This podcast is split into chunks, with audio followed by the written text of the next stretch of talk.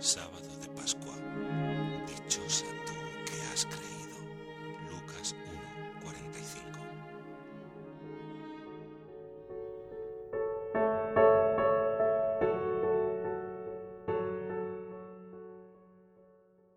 Te acercas ahora al sepulcro y tienes un rato de oración y estás adorando la divinidad.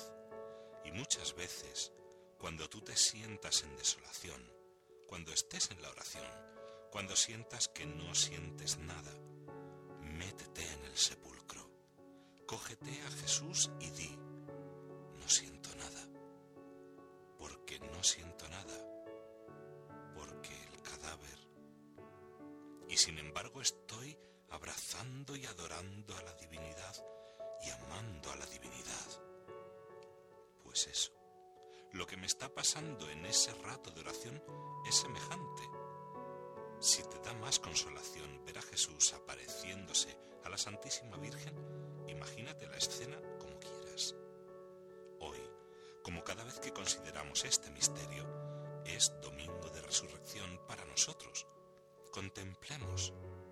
Estaría la Virgen dolorida, tan dolorida que narra Santa Teresa en una de sus relaciones le reveló el Señor que tras su resurrección había visitado a su madre y le costó mucho hacerla pasar de su gran pena al gozo y consolación.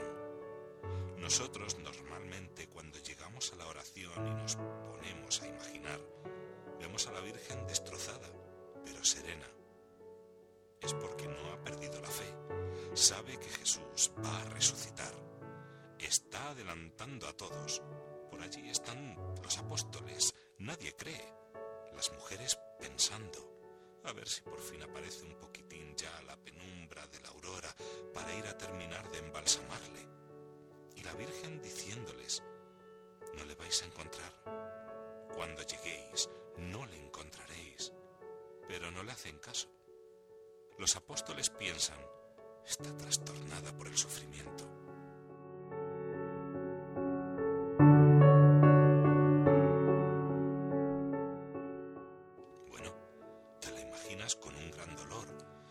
Quizás tú te imaginas así la escena.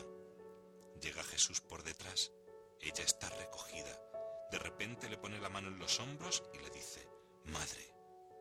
Y la Virgen se vuelve rápidamente al verle se abrazan. ¿Te lo imaginas así? Y ya que empieza a llorar y a abrazar. No, no puede ser así. No pasa fácilmente una persona de un dolor fortísimo, inmenso, tristeza tan grande, al gozo.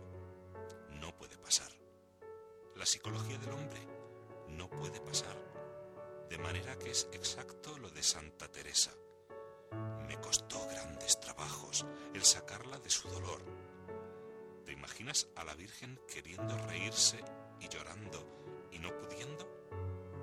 Estando en un gozo grande pero al mismo tiempo es el dolor que ha visto en él.